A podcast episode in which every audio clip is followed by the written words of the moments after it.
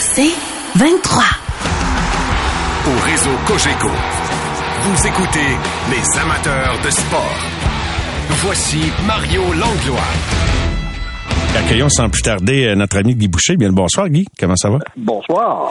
Alors, Guy, euh, dis-moi, est-ce que euh, c'est plus difficile de coacher une des sept équipes canadiennes que n'importe laquelle des équipes américaines? Quand tu regardes ça, là, il y a trois entraîneurs au Canada qui ont, dont le poste a déjà été remis en question. Dans deux cas, le DG est obligé de dire que le poste de son coach n'était pas en danger.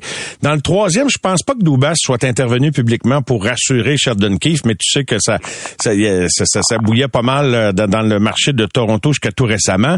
Montréal vient de changer d'entraîneur. Winnipeg a un nouveau coach. Euh, Vancouver, Green, ça remontait pas longtemps. Sutter, ça remontait au début de l'hiver 2021. Alors, la question, est-ce que c'est plus difficile de coacher au Canada?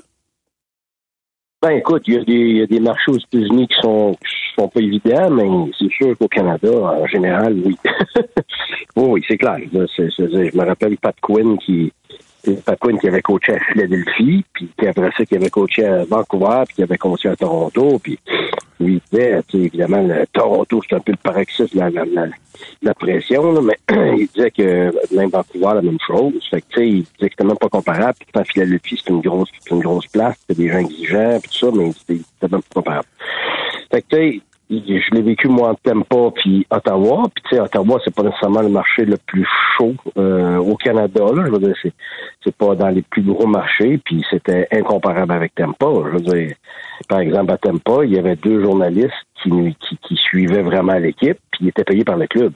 Fait que, Incroyable, hein, quand même. Ben, c'est ça. Ben, c'est ça. C'est pas du tout la, c'est pas du tout la même chose. Puis l'autre chose, faut pas oublier, c'est que, à part, à part Toronto, les autres villes ont pas de, de, de type de sport, euh, Major League Baseball, euh, oui. Euh, la, NFL, puis tout ça. Puis ça, ça a un énorme impact parce que, tu sais, quand tu joues un match pourri, par exemple, le dimanche soir, ben ici, euh, si tu joues pas avant le mercredi, tu en entends parler jusqu'au mercredi, puis c'est la fin du monde.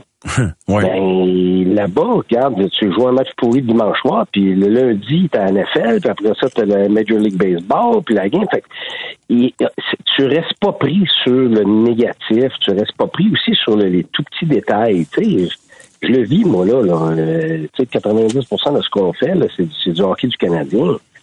Fait sais, c'est sûr qu'à un moment donné, il n'y a, pas toujours des choses qui se passent. Fait que des fois, tu vas parler du vendredi, la même affaire que tu parlais du lundi. Fait que, tu sais, à un moment donné, ça devient, euh, tu sais, il y a un certain acharnement là-dedans, mais on s'en aperçoit pas, on est habitué à ça.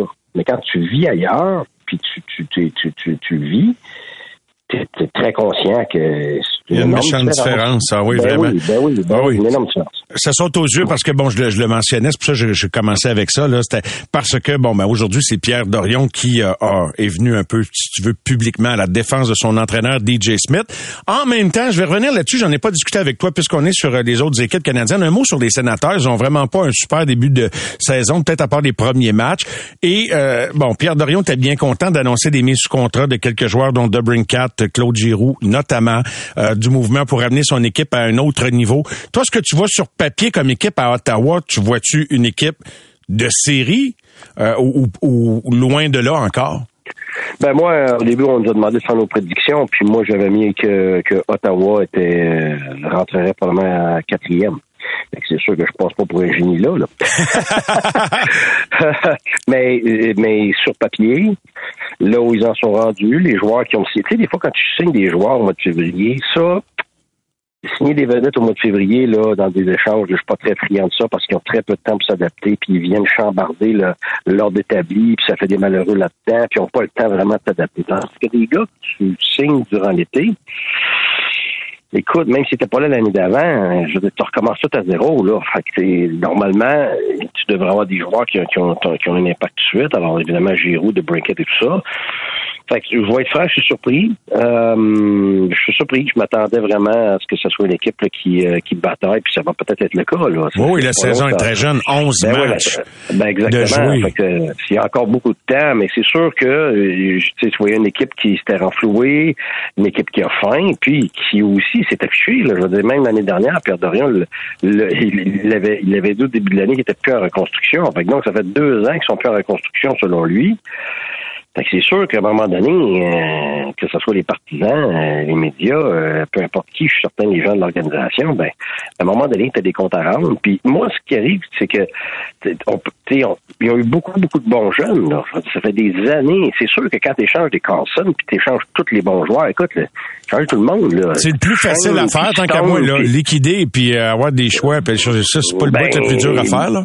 Ben non, mais ce que je m'en allais dire, c'est qu'à un moment donné, s'il n'y avait pas eu des bons jeunes dans tout ça, euh, ça, aurait été, ça aurait été un désastre. Ça n'a pas été le cas. Écoute, ils sont renfloués totalement, puis j'espère, parce qu'avec les gros noms qui étaient là, écoute, c'est énorme, là, la masse d'individus de premier plan qu'il y avait là. Donc, c'est certain qu'à un moment donné, tu veux voir le retour sur ton investissement, mais moi, moi, ça démontre encore une fois comment difficile et comment long ça peut être une reconstruction, même en ayant des tonnes de bons jeunes ça en est un autre exemple parmi tant d'autres. Que c'est pas parce que tu te rends flou de jeune que ça se fait du jour au lendemain, puis au bout de deux, trois, puis quatre ans, regarde, on le sait, on l'a dit plein de fois à Buffalo, puis ben, Edmonton, puis tout ça. Écoute, ça a pris des millénaires là, pour, pour réussir à. Puis fait qu'il n'y a rien de garanti.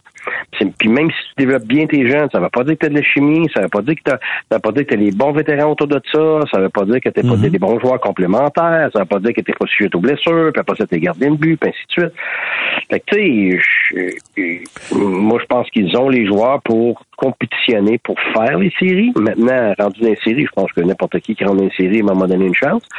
Mais oui, cette année, là, c'est clair. Je, j'ai eu euh, j'ai eu Chabot, puis j'ai eu euh, eu Kachuk, puis écoute, c'est évidemment des gars de premier plan, mais c'est encore des gars jeunes, mais je veux dire, c'est sûr qu'il y a des jeunes de premier plan qui performent ailleurs aussi, là, mais c'est toujours la même chose. on essaie d'entourer ces jeunes-là avec des, des, des, des gars qui vont être capables de les épauler, comme les, les Giroud, Brinkett et ainsi de suite, mais on le voit que c'est difficile. Ils ont essayé de faire pareil l'année dernière, l'année d'avant. Ça démontre juste comment difficile c'est de bâtir une équipe une organisation gagnante. Surtout qu'il y en a un paquet qui ont fait, puis je sais pas si c'est la plus grande erreur à commettre, là, comme tu l'as souligné tout à l'heure, ils liquident, ils liquident leurs meilleurs joueurs parce que là, ils se disent à l'écoute de, de, de leur meilleur joueur pour lui donner une chance de gagner. Tout ça paraît bien, on prend soin de l'image, le bon joueur est content, s'en va jouer ailleurs, comme Carlson, etc. Sauf que à un moment donné, c'est peut-être une bonne idée d'en garder parce que si tu veux établir une culture ou maintenir des éléments de culture, si t'es dilapide tous, les gars que tu rapatries ou t'amènes dans ton équipe, et, je veux dire, ils, ils connaissent pas ta culture là, ils, participent au jour 1, eux autres tu sais avec le reste de la gang, puis tu sais pas trop ce que ça va donner comme gâteau là. Non, ben ça c'est clair parce que si tu liquides tout le monde, ben après ça, tu espères d'avoir le bon, des bons jeunes. Une fois que tu es bon jeune, il faut que tu aies des bons vétérans, mais là, faut les trouver, il faut les chercher, puis pas juste ça. sais, dans n'importe quelle équipe, ça te prend à peu près un tiers de ton équipe qui a une forme de leadership. Là. Fait que là, euh, tout le monde en veut des leaders. Fait que c'est sûr que si tu cours, si, si dans tes jeunes, tu n'en as pas une tonne de leaders, puis même là, même si c'est des leaders, c'est des jeunes leaders, ben tu cours après là. C'est, difficile. Tout le monde en cherche, tout le monde en veut. Fait que euh, c'est ce qui est arrivé à Edmonton. Exactement. Il y avait des premiers choix premier, après premier choix, puis échange, puis échange, puis échange, premier choix, puis en bout de ligne, il n'y avait personne pour élever ces gars-là. Fait que, tu sais, c'est pour ça que je suis d'accord avec toi. C'est toujours l'histoire de, d'avoir un mix qui va être propice au développement. C'est pas juste que le, joueur, le jeune se développe. S'il n'y a pas de modèle autour de lui, écoute, tout repose sur le leadership, que ce soit au hockey, que ce soit dans des compagnies, à, à l'école, peu importe.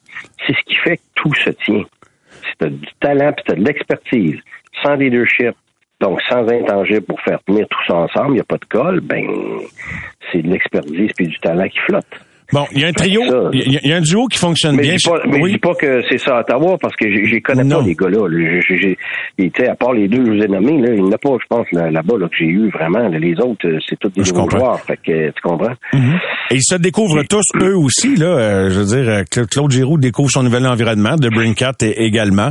Bref, je laisse Ottawa de côté. On va, on va y revenir. Puis la saison est toute jeune. J'ai pas démissionné sur le fait que Ottawa puisse se classer éventuellement en série. Mais moi, le lien que je fais, c'est que c'est pas parce que tu as un sourire à, 100 millions, parce que tu signes des, gros contrats, justement, puis que là, tu dis, bon, ben voilà, nous sommes arrivés, que t'es arrivé. Ça, c'est ça, c'est de vendre de l'espoir. Maintenant, livrer résultat sur la glace, c'est une autre paire de manches. Parlant d'espoir, deux gars qui continuent d'alimenter beaucoup d'espoir dans le marché euh, québécois montréalais, ben, c'est le duo Suzuki-Caulfield. Bon, je sais pas si on peut commencer à parler de trio avec Doc, mais Monahan a bien paru quelques matchs à leur côté. Anderson avait commencé l'année. Là, c'est Doc.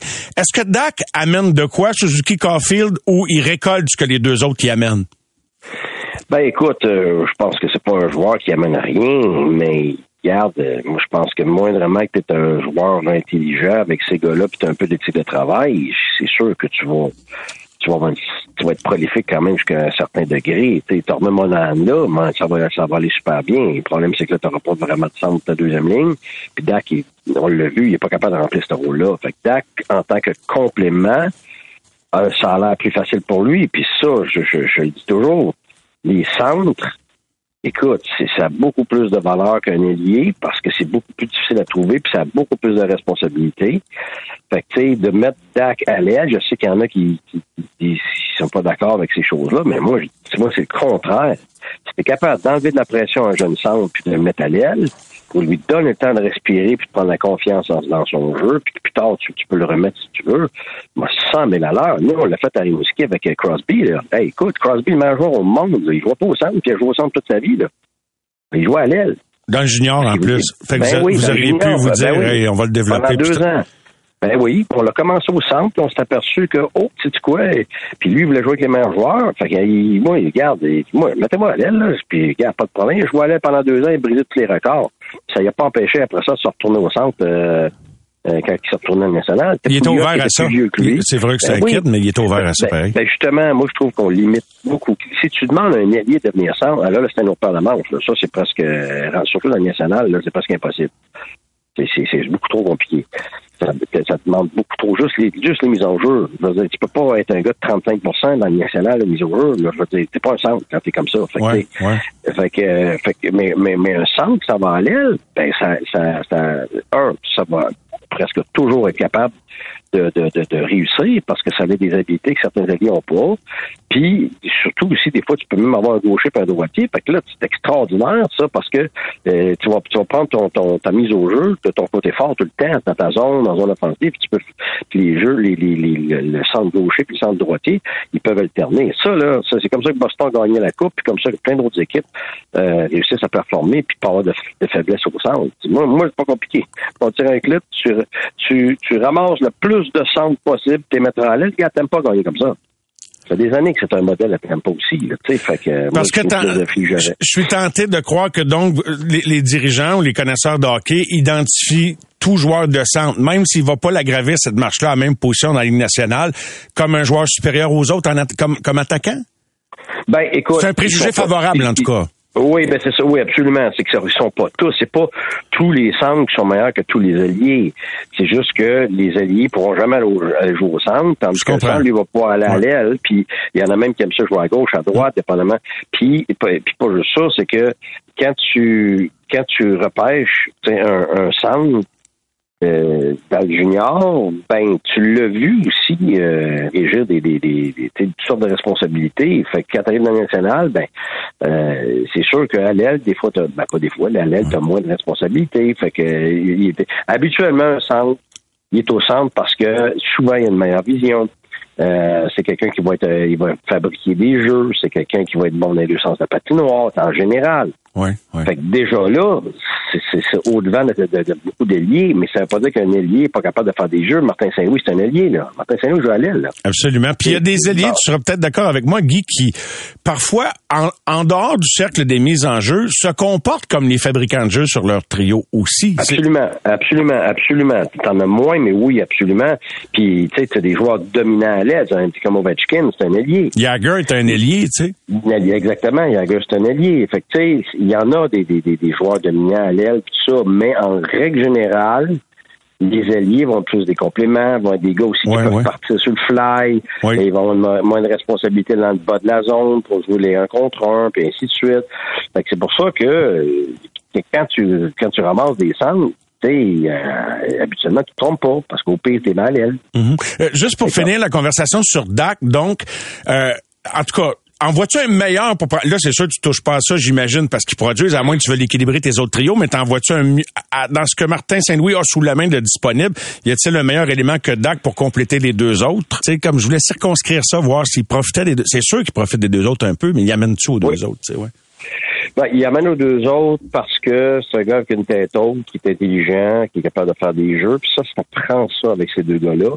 Par contre, c'est dans les dans les contre des équipes euh, physiques où il n'y a pas d'espace, ça hmm. va être euh, oh, ça, ça va être beaucoup plus difficile parce que c'est pas un joueur comme ça. Là, on le voit, c'est pas quelqu'un de très engagé pour l'instant. Il est encore jeune, mais pour l'instant, c'est pas quelqu'un de très engagé côté physique. Je parle pas d'aller frapper tout le monde puis tout ça, mais de. de, de Qu'est-ce que, tu décodes de ça, Guy? Mettons, là, c'est ton joueur. T'es un gars de même. Le gars, il a des aptitudes, des talents, il a tête haute, mais tu le vois que, tu sais, comme, comme tu viens de le dire, pas besoin de le répéter, là, qu'il y, a des aspects qu'il est plus timide. comment tu le fais avancer là-dedans? Ben, peux avancer, mais moi, il y a toujours une, toujours une échelle de projection que je fais de 0 à 10. Avec le temps, j'ai appris ça pour avoir des attentes qui sont réalistes. C'est que c'est un individu dans, dans, dans peu importe sur quoi tu veux l'évaluer, disons, on va parler de toughness. Bon, hein, c'est un gars qui est de toughness, euh, pas de, de, se battre tout ça, mais d'être quand même assez robuste pour euh, pour considérer un gars qui, qui, a du caractère, et ainsi de suite. Alors, si on, on évalue quelqu'un, on me dit que c'est un c'est un 4, mais qu'on veut en faire un 8, dans d'un an, on oublie ça. Là. moi, j'ai appris qu'avec le temps, que l'attente réaliste, puis que, que, toi, tu devrais avoir comme dirigeant et que l'individu aussi devrait avoir, tu vas passer d'un 4 à 5 peut-être cette année, si tout va bien, si c'est très engagé, tu veux, si une bonne, ton développement se fait bien, puis peut-être par miracle, comme dans un an et demi, deux ans, tu vas monter un 6, là, mais encore là, ça, puis probablement tu fais un 9 sur 10. Fait que, c'est pour ça qu'il faut faire bien attention, là. Tu sais, Dak, ce sera jamais un gars qui est très physiquement engagé. Il est trop loin de ce type de, joueur-là. Par contre, c'est plus comme un Dylan Strom pour moi. C'est un gars qui, euh, qui, commence maintenant sa carrière, puis que ça n'a pas fonctionné à Chicago. Puis on le voit pour moi, je le vois pourquoi, c'est à cause de ça, mais ça ne veut pas dire qu'il ne peut pas s'améliorer. Fait que si on dit que, mettons, c'est un gars, en termes d'engagement physique, est un, 4-5, oui. ben, on, on va peut-être avoir un, 7 dans deux ans, tu comprends, deux, trois ans, quatre ans peut-être. Fait que, tu sais, c'est le temps que ça a pris à Strong, puis il y a d'autres gars.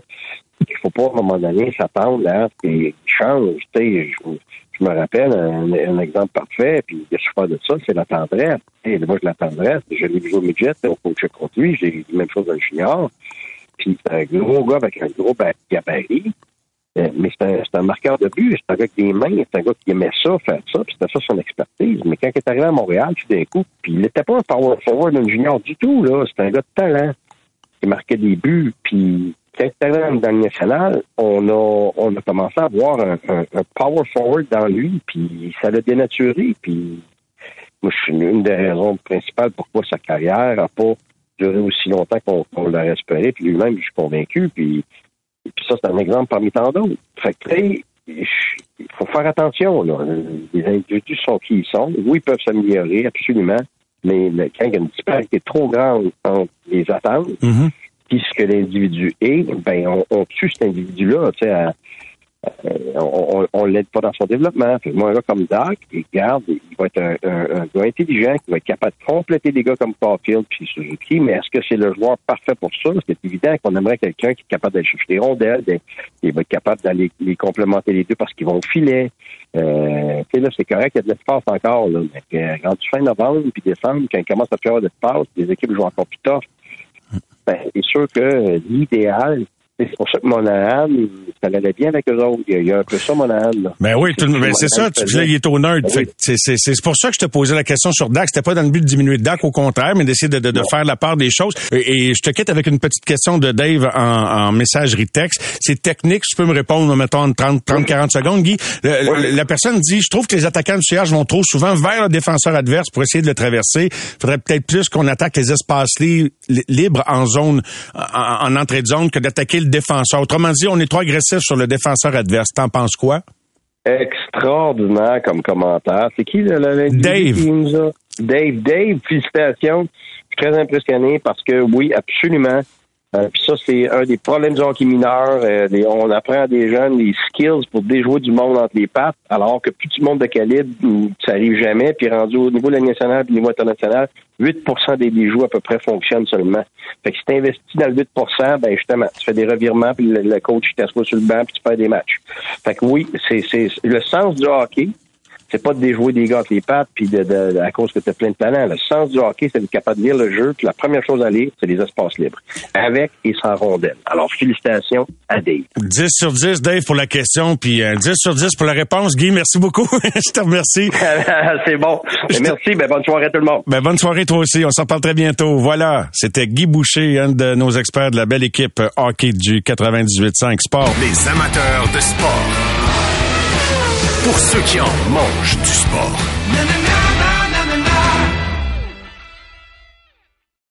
Au réseau Cogeco, vous écoutez les amateurs de sport. Et on accueille maintenant Stéphane White en ce lundi soir. Bonsoir Stéphane. Oui, oui. Alors voilà, donc troisième défaite de suite des Canadiens en fin de semaine. Demain, Détroit. Bon, euh, la question euh, toute euh, prête ou toute cuite, comme on dit là, compte tenu que tu es un entraîneur de, gardien de carrière, c'est qui sera devant le filet demain? Un deux en deux. J'ai l'impression qu'on va les voir les deux. Mais au-delà des deux prochains matchs, Stéphane, qu'est-ce que tu as pensé de la performance de Jake Allen? Il y en a beaucoup qui ont dit que c'était le meilleur joueur des Canadiens dans la défaite de 6-4 samedi contre Vegas.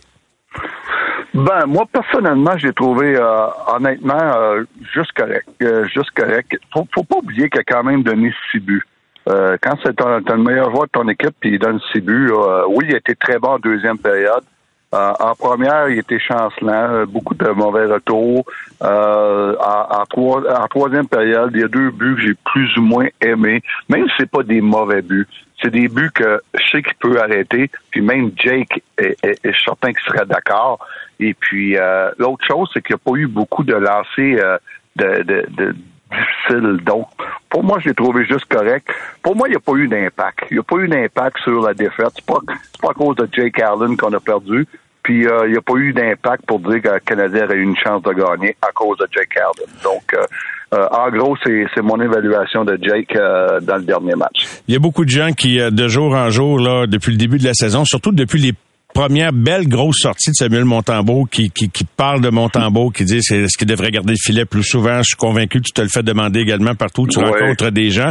Et euh, moi, ce que je leur réponds, puis tu me chicaneras si j'ai pas la bonne réponse du point de vue que du coach des goalers que t'es, mais je leur dis ça donne rien de provoquer une situation où on n'est pas rendu encore, en ce sens que faut juste que Samuel confirme à chaque départ qui, qui est vraiment rendu là, puis les, choses vont aller de façon naturelle. Mais toi, qui pourrais avoir une, si t'étais dans une situation d'avoir une influence sur le, l'utilisation des deux.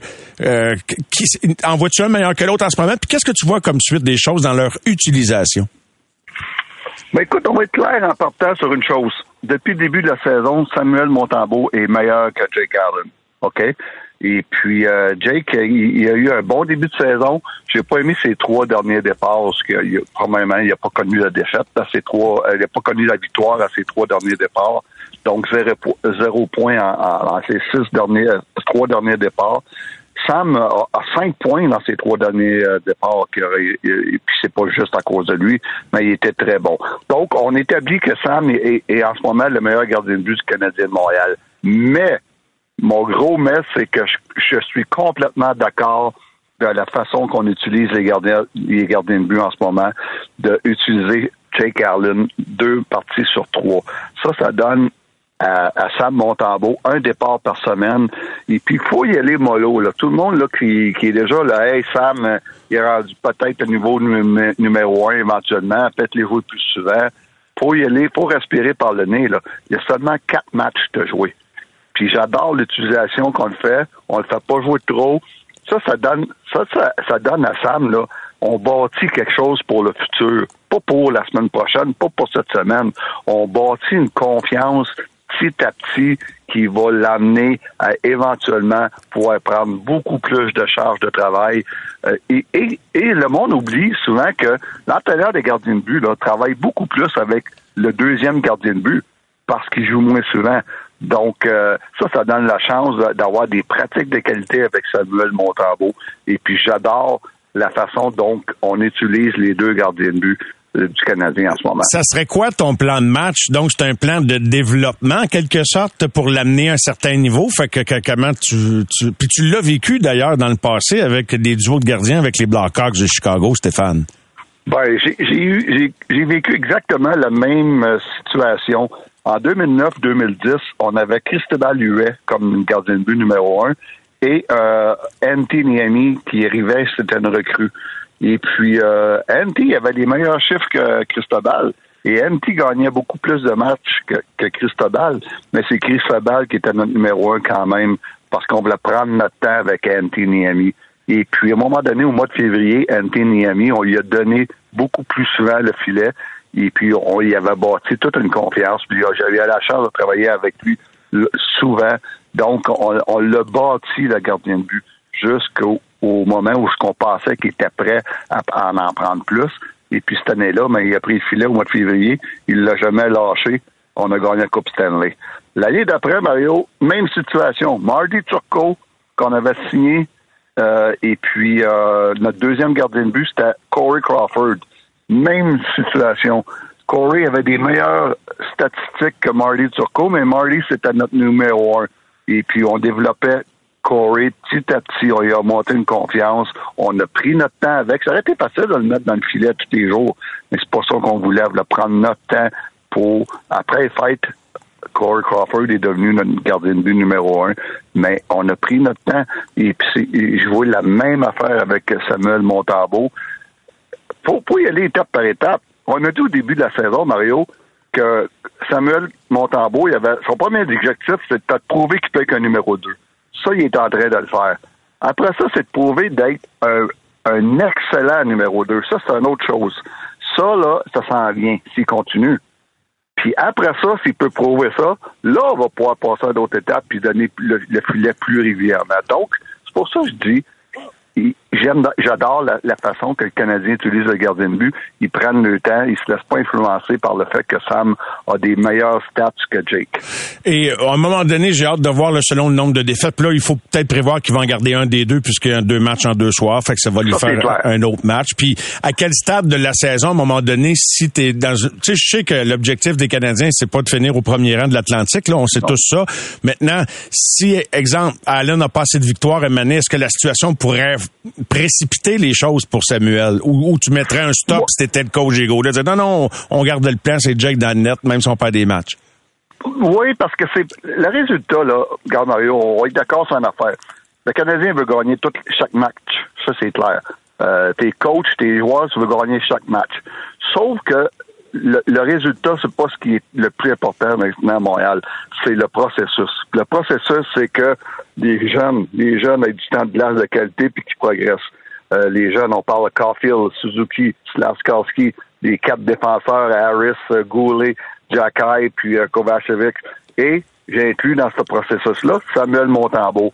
C'est, c'est le, eux, le processus est plus important que le résultat.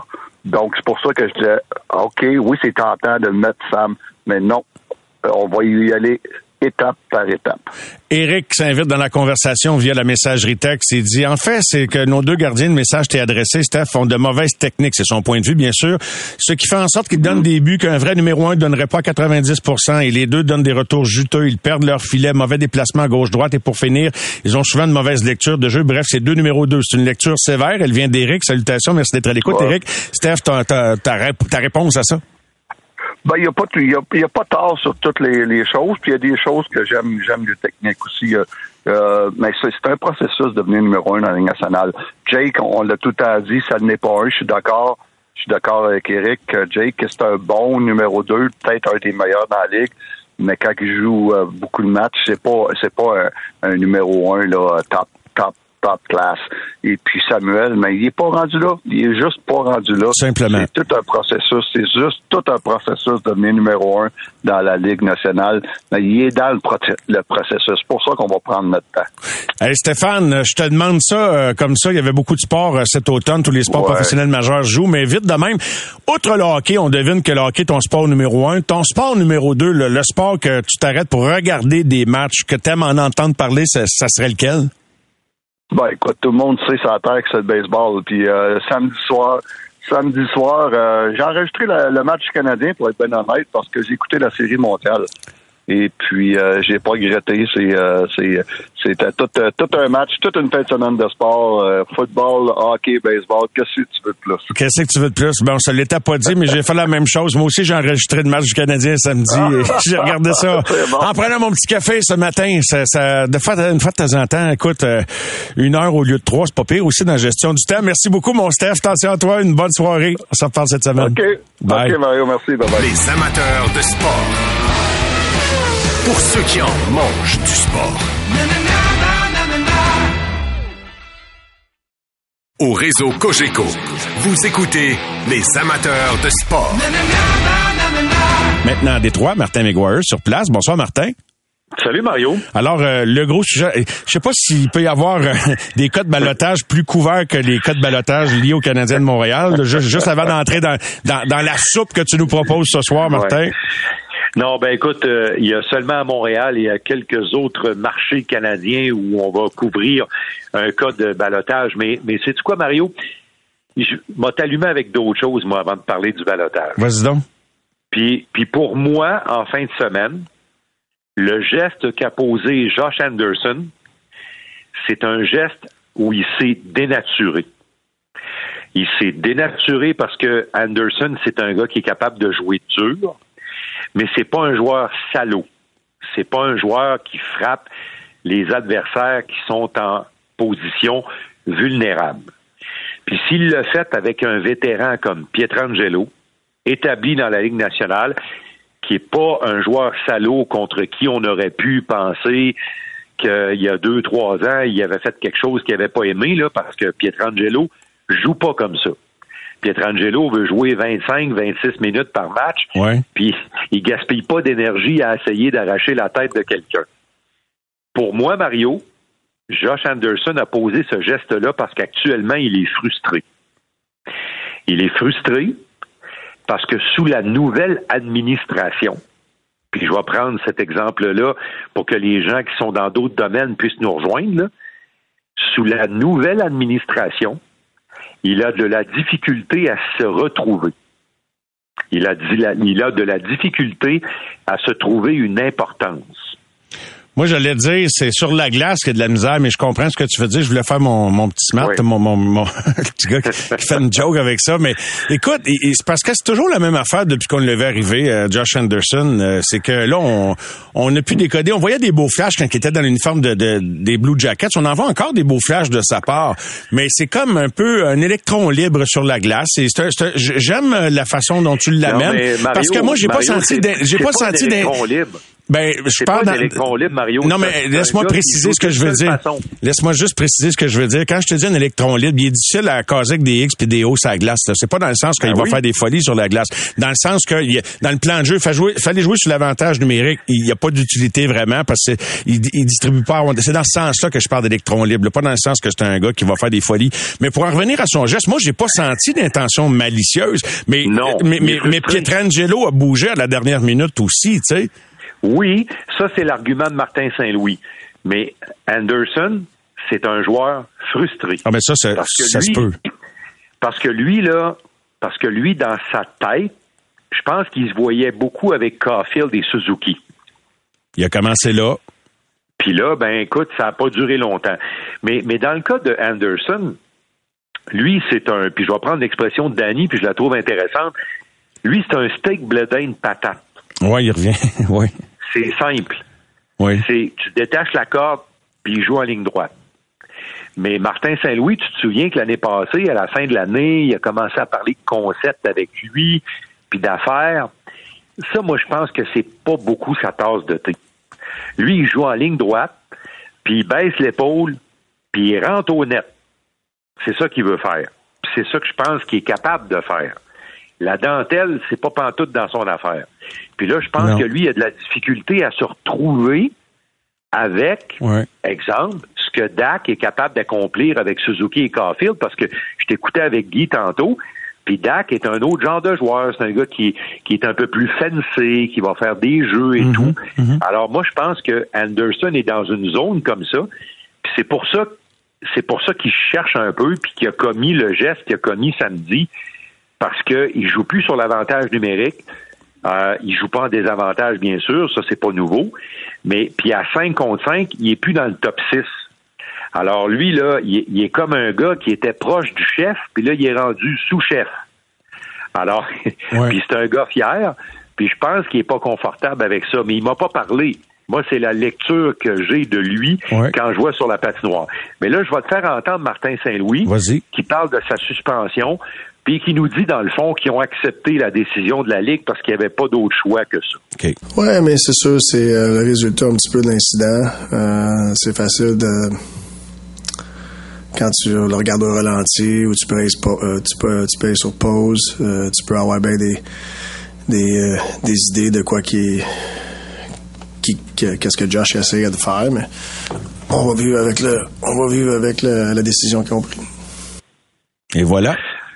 Alors euh, voilà dans le cas de Josh Anderson, mais je te dis que après ces deux matchs de suspension, ça va être un cas dont, tu vas discuter, j'en suis convaincu, bientôt aux amateurs de sport, parce que moi, je pense qu'il y a de quoi à regarder là attentivement dans son cas.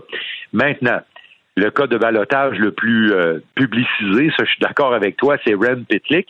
Mais aujourd'hui, euh, Martin Saint-Louis a donné une explication intéressante. C'était en anglais, mais vous allez bien comprendre, vous allez sentir dans le propos de Martin Saint-Louis que Martin Saint-Louis continue de croire en Ren Pitlick, mais il se rend dans l'espèce d'obligation où il nous a dit, entre autres, qu'il y avait des projets pour Petzetta puis que Pezzetta, éventuellement, il va lui donner plus de responsabilités, mais pas tout de suite. Si on peut lire quand le Canadien va s'être débarrassé de certains contrats lourds.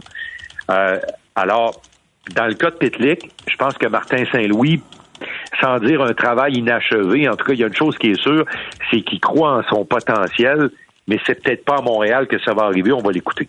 Ram has, uh, seen a lot of growth in the last like 10 months. uh, year.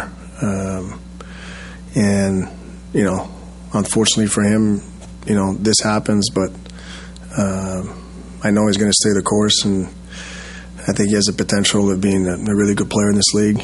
It's just an unfortunate situation for him today, but it's part of, of, of you know, a career.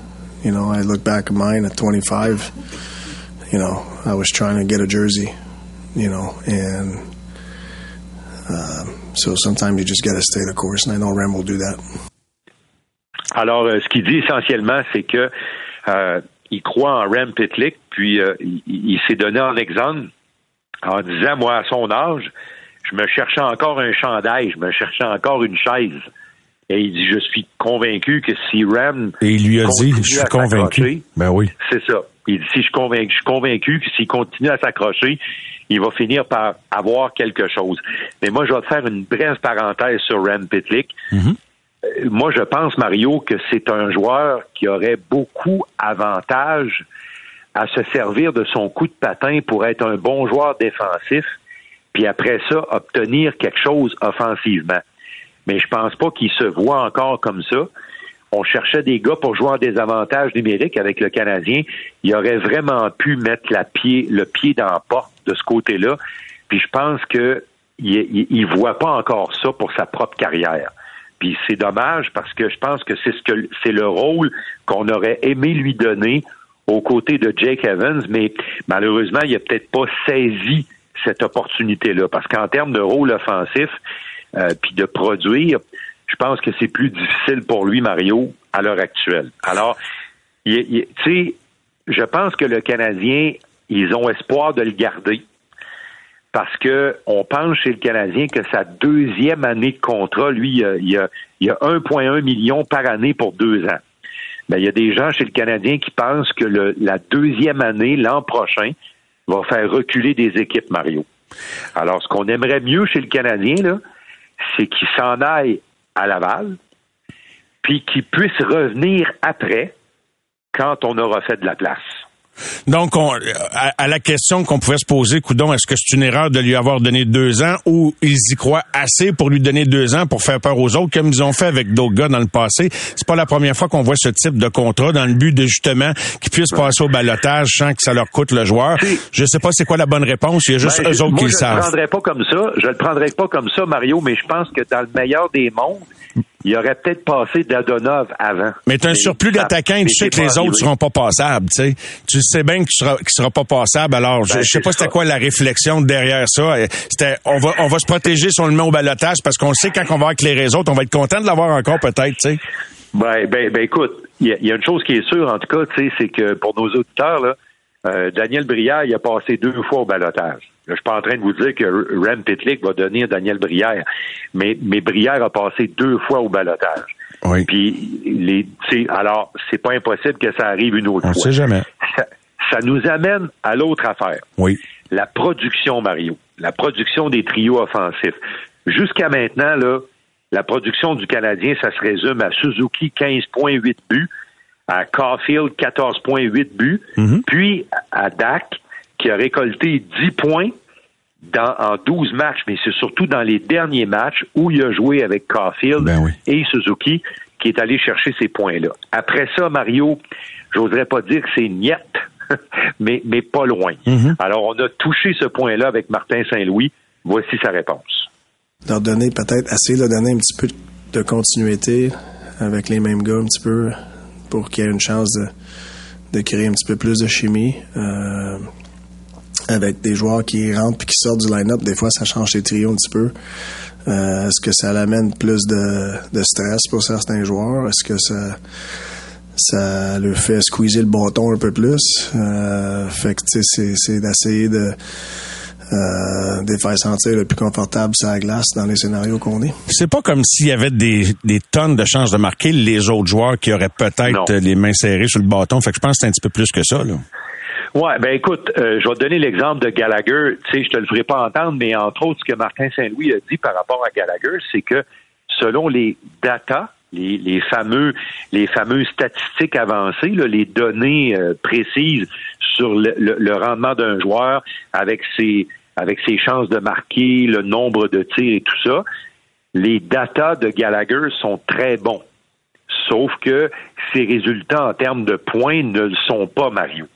Alors, tu sais, la lecture de Martin Saint-Louis, c'est que Gallagher joue bien, puis il fait ce qu'il faut pour marquer des buts, mais ce qui finit pas, visiblement, c'est peut-être ça. Est-ce que ça a rapport avec son joueur de centre de Vorak qui n'a pas pratiqué aujourd'hui, soit dit en passant, parce qu'il a presque bloqué autant de lancers que Jake Allen dans le dernier match, puis le pauvre, il s'est fait mal une couple de fois, mais sa présence n'est pas compromise pour demain. Je ferme la parenthèse. Alors, est-ce que Gallagher, un joueur de centre, pourrait être capable de l'amener à faire des points? En tout cas, il y a une chose qui est sûre, c'est que Martin Saint-Louis, dans le cas de Gallagher, il veut pas lancer la serviette, Mario, puis il croit en ces... Il y a des données qui leur permettent de croire que ça va débloquer. Jonathan Drouin a fourni une réponse qui va un peu dans le même sens que Martin Saint-Louis dans ce qu'on vient d'entendre. Lui, il dit, il dit, on n'a pas eu beaucoup de stabilité à part le premier trio. Alors, il faudrait avoir un peu de temps pour pouvoir construire une chimie. On va l'écouter. Ouais, c'est sûr que ça, c'est sûr ça a rapport. Euh, c'est quand les joueurs qui jouent ensemble, ça fait 4-5 ans, il y a une différence que, qu'une semaine ou deux, trois matchs. Euh, ça va vraiment juste avec les autres trios contribuer, trouver une façon de d'aider le premier trio à, à marquer des buts, faire, faire un peu plus de choses sur la glace, mais je dirais que ça va y aller avec le temps aussi. Je pense qu'il y, a- il beaucoup de nouveaux joueurs, beaucoup de nouveaux, nouveaux trios qui arrivent. Euh, fait que ça prend du temps des fois. Nick et Cole, ça fait deux ans qu'ils ensemble. là. Euh, Dacker, depuis qu'il joue là, je pense qu'il ses, ses gars très bien, une super belle vision du jeu. Euh, mais ça, je te dirais, là, c'est assez est, supérieur à, beaucoup, de, de défensifs de l'autre côté qu'on a joué contre. Je pense que la semaine dernière, ils passent du temps ensemble hors la glace. Euh, ils ont une super belle chimie hors la glace. Je pense que ça leur aide beaucoup sur la glace. Alors, euh, ce que dit essentiellement Drouin, c'est un peu ce que dit Martin Saint-Louis, mais lui, il dit, il dit, nos, nos gars de premier trio jouent ensemble depuis un certain temps. Ils se connaissent, ils ont bâti une chimie. Puis Ça a cliqué Mario, vite. Ça a cliqué vite ben, quand ils se sont ça. trouvés ensemble, je m'excuse. Ben oui. Puis Dak, là, écoute, là, Dak en dehors de la glace, il est toujours collé à, à Caulfield, à Suzuki. Lui, lui, il veut que ça marche avec ces gars-là. Alors, je suis pas surpris de voir le résultat sur la glace quand je vois ce qui se passe en dehors de la glace, Mario. Ceci dit, euh, tu sais, ce que Drouin dit, c'est euh, avec ce surplus d'attaquants, il il on a provoqué une espèce de chaise musicale. Puis Drouin dit, ben, il dit pas dans ces mots-là, mais ce qu'il veut dire, c'est que, à part le premier trio, ça a bougé beaucoup, puis on n'a pas été capable de construire. Le Martin Saint-Louis a réitéré sa foi en Joel Armia. Il est probablement le troisième entraîneur du Canadien depuis qu'Armia est à Montréal à réitérer cette foi-là. Dans, dans ses mots à lui, il a dit exactement ce que Claude Julien et Dominique Ducharme ont dit sur Joel Armia. C'est quand il est dans son match, c'est wow. Alors, tout ce qu'on essaie de faire, c'est d'aller chercher de la régularité. Alors, il n'y a pas de but, il n'y a pas de passe actuellement. Joel Armia, il a été blessé, il a joué seulement quatre parties, puis il est moins deux. J'ai parlé de Gallagher tantôt. Il y a deux buts, il y a une passe, il y a trois points, puis il est moins quatre. Mm-hmm. Alors, tu sais, je te donne le tableau, puis je t'ai parlé d'Anderson tantôt, qu'on a de la difficulté à voir comme un joueur heureux ou qui trouve sa place dans cette équipe-là. Fait que là, on est là. Et, donc, euh, les effets du processus commencent à se faire sentir. Surtout trois défaites de suite, c'est moins drôle. Euh, et si le processus est plus important que le résultat, il va falloir vivre avec euh, cette ambiance-là, Martin. Hein? Tu sais, je te donne un exemple demain. Demain, ils sont, ils, sont ici à Détroit, là, puis les Red Wings ont vraiment le vent dans les voiles. Les Red Wings ont trouvé un gardien de but, euh, Vili Osso, qui aurait peut-être sauvé les Blues de Saint-Louis s'il était resté là. Euh, mais là, il est ici à Saint-Louis, puis euh, ben il joue bien. Il joue très bien. Euh, ils ont sécurisé la défense en ajoutant Ben Sherrod à une défense où il y avait un jeune extraordinaire qui s'appelle Maurice Sizer. Puis ils ont ajouté un élément qui stabilise tout ça. Puis ils ont ajouté un peu d'expérience en avant aussi, qui est, qui est loin d'être déniable. Alors ici, à Détroit, c'est presque la renaissance de Hockey Town, dans le sens que les Red Wings gagnent plus souvent euh, qu'à leur tour. Ils, sur le nombre de matchs qu'ils ont joué, ils en ont gagné plus qu'ils en ont perdu. Alors le Canadien s'en vient dans ce contexte-là. Puis euh, regardez-les comme vous, demain, les Red Wings. Oui. Oui. Ben, c'est une très bonne fiche parce que à part Buffalo, euh, puis à part les Bruins de Boston dans l'Est, il n'y a pas beaucoup d'équipes qui peuvent revendiquer une aussi bonne fiche. Ceci dit, Mario, regardez-les bien, bien comme il faut demain, les Red Wings, parce que c'est la dernière fois qu'on les voit cette année le calendrier étant ce qu'il est. Ben c'est la dernière fois qu'on vient ici. Ils vont revenir un peu plus tard à Montréal, mais euh, peut-être que l'équipe va avoir un, l'équipe du Canadien, dis-je, va peut-être avoir un, portrait complètement différent quand on va revoir Détroit. Alors, regardez-les bien comme il faut. Demain soir, dernière fois à Détroit, mais ça va être une équipe qui va être à surveiller, qui pourrait profiter du malheur des sénateurs d'Ottawa. Qui sera devant le filet? J'imagine qu'on va se partager le boulot les deux, les, deux prochains matchs, OK? Oui, c'est Jake Allen qui va jouer demain. Il avait bien joué ici à Détroit. Malheureusement, il avait peut-être pas reçu l'appui de, tout le monde devant lui, là, mais euh, on se rappelle que dans les deux premières périodes, il avait arrêté 40 rondelles ici. Alors, euh, on lui redonne le filet, puis comme tu le dis si bien, euh, faut s'attendre sur un 2 en 2 à voir euh, peut-être Montembeau au Centre Bell contre les Canucks de Vancouver. Eh bien, merci beaucoup, euh, Martin. Une bonne fin de soirée et euh, on se reparle évidemment demain après le match sur la route contre les Wings à Détroit. Salut Mario. Merci Martin. Bye bye. Au réseau Cogeco, vous écoutez les amateurs de sport. Lendemain de première victoire des Alouettes en match de série depuis trop longtemps pour qu'on dise la date. Mais le DG et le coach, Danny Machocha est avec nous au lendemain de cette victoire des Alouettes sur les Tiger Cats d'Hamilton. Salut Danny. Salut Mario, comment ça va? Ça va très bien. Soulagé, euh, je dois te dire. Euh, je sais pas si je suis trop impliqué émotivement dans les matchs de nos équipes montréalaises, mais j'ai été vraiment ravi, même un peu surpris de la première demi que vous avez jouée hier, Danny. Oui, c'était euh, c'était toute une demi, probablement la meilleure demi qu'on a jouée cette année. On était vraiment satisfait avec euh, avec notre performance, que ce soit à l'attaque, en défense des unités spéciales. Je pense qu'on était capable de dominer comme on, on connaît qu'on est capable quand on joue à notre niveau. Puis ça, ça fait toute la différence au monde. Quand tu repenses à la victoire d'hier, Danny, là, qu'est-ce qui a rendu ça possible? Ben, je pense que tout le monde avait, euh, on a, on a eu une très bonne euh, semaine de pratique. Alors ça, je pense que ça a aidé énormément. Je pense que physiquement et mentalement, on était très près de compétitionner dans ce match. Je pense que le, le, les, les, joueurs se sont présentés puis euh, ils étaient capables d'exécuter le plan de match à la lettre. Euh, puis je pense que, comme tout le monde, euh, il, écoute, c'était pas un grand secret. Ça, ça faisait quoi, huit ans que les Alouettes n'avaient pas gagné un match dans les séries éliminatoires. Puis pour, pour, ces joueurs-là, pour l'édition 2022, des, des Alouettes, c'était très important de mettre fin à cette séquence. J'ai envie de dire également, sans en beurrer trop épais, euh, Danny, tu es le directeur général de cette équipe-là également. Puis je pense que c'est une victoire importante, oui, pour ce qu'on vit là en 2022, mais pour l'organisation. Parce que tu as besoin de moments comme ça pour créer de l'attachement, puis engager les fans envers ton équipe. Puis, tu sais, faute de résultats depuis si longtemps, c'était difficile de créer cet environnement-là. Et nous y sommes. J'oserais même dire, c'est facile à dire au lendemain, c'est un match que vous pouviez pas échapper. Non, non, écoute, puis on, on était conscient, puis euh, moi je l'ai, euh, je l'ai vraiment compris, euh, Mario, après le match, quand je voyais les les visages soulagés des, des, gens qui, qui travaillent dans, dans l'entourage des, des, des Alouettes dans notre organisation depuis plusieurs années, puis tous ces années difficiles qu'ils ont vécu, puis les partisans qu'on a rencontrés que ce soit euh, sur le terrain ou en sortant du stade.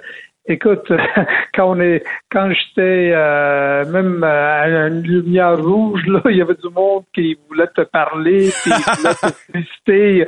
C'était, écoute, c'était, c'était, j'ai jamais vécu ça à Montréal. je l'ai vécu un petit peu à Edmonton, mais pas à Montréal. Alors, c'était, c'était gros pour plusieurs raisons. Puis justement, comme euh, je pense que euh, euh, tous les partisans de football, que ce soit à Montréal ou à Québec, je pense qu'ils ont vraiment apprécié la performance de notre équipe hier, puis ça, ça peut seulement nous faire du bien, que ce soit à court terme ou à long terme. Il n'y a aucun doute. Dirais-tu aussi que, et parce qu'on pense tous, puis vous pensez déjà au prochain match contre, évidemment, les Argonauts de Toronto, je sais pas si l'équipe sentait qu'elle avait besoin de confiance et devrait aller en chercher dans cette performance-là d'hier, particulièrement en première demi, mais ah, dans l'ensemble du match, vous l'avez gagné. Non, non, écoute, euh, on était tellement confiants pendant toute la semaine, longue. Euh, oui, on a tellement bien joué dans la première demi, mais on, a eu un petit peu de difficulté dans la deuxième demi. Mais la défensive, euh, écoute, ils, ont performé, ils nous ont gardés dans ce match-là avec avec le avec un net front défensif et non secondaire tellement actif. On était capable de se rendre au corps à six reprises. Je pense qu'on l'a frappé 13 fois pendant le match, on était capable d'aller chercher deux interceptions. Euh, puis il faut pas oublier non plus, euh, Mario, on parle d'attaque défense, mais les unités spéciales ont complètement dominé hier avec le retour de beauté de Chandler Worthy, puis la, la façon qu'on les a rien, rien, rien donné euh, sur leur retour de beauté. Alors, euh, c'était vraiment beau de voir les trois facettes de jeu jouer à un certain niveau. C'était beau, puis euh, ça, ça, nous donne le goût d'en voir davantage, bien sûr, euh, dès le match prochain contre les Argonauts de Toronto. Euh, je t'amène sur la deuxième demi, mais pas pour en faire un plat, parce que tu l'as dit aux camarades d'RDS après le reportage, tu étais épuisé. tu trouves-tu qu'ils ont rendu ça, que vous avez rendu ça trop excitant à ton goût, à toi? En même temps, il faut considérer qu'il y a un club qui essayait de survivre l'autre bord, là. Mais non, l'équipe de l'autre côté, c'est une bonne équipe de football. Il y a Hamilton sur le côté défensif. Ils ont des, ont des très bons joueurs, puis ils sont bien dirigés. L'autre petit problème qu'on a, puis je dis petit aujourd'hui, mais c'était euh, c'était probablement la seule euh, temps pendant le match que j'étais un petit peu nerveux, c'est qu'on a perdu communication entre le coordinateur à l'attaque, Anthony Cavillo, puis notre carrière. Alors, euh, on avait on avait un problème d'équipement, peut-être même de fréquence, qu'on n'était pas capable de lui donner les jeux. Alors, c'était un petit peu la panique. On l'a vécu pendant la plupart du troisième quart. Euh, je pense que ça nous a fait mal un petit peu. Puis le manque d'exécution n'a pas aidé non plus. Ah boy, alors tout le troisième quart, puis c'est là que vous avez eu votre quart le plus difficile en termes de gains en offensive. Et on vous voyait, André Bolduc, toi, Anthony Cavio, vous parler directement. C'était pour pallier à, à la défaillance technique, dans le fond, là. Ben exactement, parce que là, tout le monde voulait savoir comment est-ce qu'on euh, on va rendre les jeux à Trevor. Est-ce qu'on les envoie par un receveur, puis on court un receveur sur le terrain, puis on sort un autre ou avec un porteur, puis ça, tu peux le faire quand tu te trouves près de ton banc. Euh, mais quand te trouves à 40 ou 50 verges, c'est un petit peu plus compliqué. Fait qu'un corps arrière n'a pas une liste de jeux, euh, disons, dans sa manche ou sur son bras, là, de, de, détemper là. Il, y, aurait-tu pu être autonome si on n'est pas capable de livrer les jeux? Oui, mais écoute, il a la liste, mais c'est sûr que lui, euh, il se sentait beaucoup plus à l'aise avec un coordinateur à l'attaque qui appelait les, les jeux parce que c'est pas tout à fait quelque chose qu'on pratique, euh, mais euh, c'est quelque chose que aujourd'hui on a parlé en détail, puis probablement de le considérer fortement euh, pour les pratiques qui s'en viennent parce qu'on ne sait jamais quand ça peut nous arriver. Un autre outil dans votre coffre, les Alouettes, pour de futures situations où il y aura de l'adversité. Quand tu penses à Toronto puis à tous les matchs que vous avez joués les uns contre les autres cette année, quelles sont les clés de ta préparation pour mener à une victoire dimanche prochain? Ah, écoute, euh, la ligne de mêlée, c'est toujours la ligne de mêlée. Nous, euh, il faut qu'on reste sur le terrain avec notre attaque, établir le jeu au sol, garde euh, de garder Trevor Harris debout, comme ça il peut distribuer le ballon. L'autre chose qui est très important, c'est de, de, mettre beaucoup de pression sur euh, Caraya. Je pense que c'est un Caraya qui, qui a eu une très bonne saison pour eux. Euh, puis ça va être très important qu'on se rend au carrière, puis on lui fatigue un, petit peu, la, on lui complique, euh, on, peut le compliquer sa vie en charrière en, sachant que peut-être on peut aller chercher un revirement ou deux. Alors, euh, mais ça va se, ça va se jouer à la ligne de mêlée. Puis j'ai aussi une tendance de croire que Chandler Worthy peut nous sortir un autre gros match. Il en a joué tout un hier. Il vous a placé en bonne situation de, de reprendre des, des séquences à l'attaque. Euh, il y a aussi, puis euh, bon, c'est une victoire d'équipe, mais dès le premier rattrapé de Gino Lewis, là, on sentait était, que la défaite n'était pas une option. Je sais pas jusqu'à quel point un receveur, un receveur éloigné peut être un leader, mais je trouve qu'il a agi en leader. Oh oui, écoute, Gino c'est un leader comme comme Trevor Harris, comme comme euh, euh, euh, Alpha Mondo Sewell, c'est tout des là des, des, des, des, leaders, je devrais dire, comme euh, Christian Matt. Euh, c'est des joueurs que pour eux, c'était très important hier de prendre le terrain et d'être sûr et certain qu'on sortait avec, avec une victoire. Puis ils ont tout donné, pas seulement pendant le match, mais toute la semaine de préparation. Ils sont, ils se sont rencontrés souvent, les joueurs, ils se sont parlé. le message était très clair qu'on voulait jouer à notre niveau, puis justement, tous les joueurs qui se sont présentés hier, ils ont bien performé. Mais j'espère que dimanche prochain, en fin d'après-midi, on sera déjà en train de penser à notre horaire du week-end de la Coupe Grey, mais pas trop vite. Bonne semaine de préparation, Danny, puis bravo pour cette importante victoire hier contre Hamilton. Un gros merci, puis bonne soirée. Merci, Danny. Danny Machiocha, DG, coach des Alouettes de Montréal, les Argonauts, dimanche prochain, 13h sur nos ondes. Les amateurs de sport.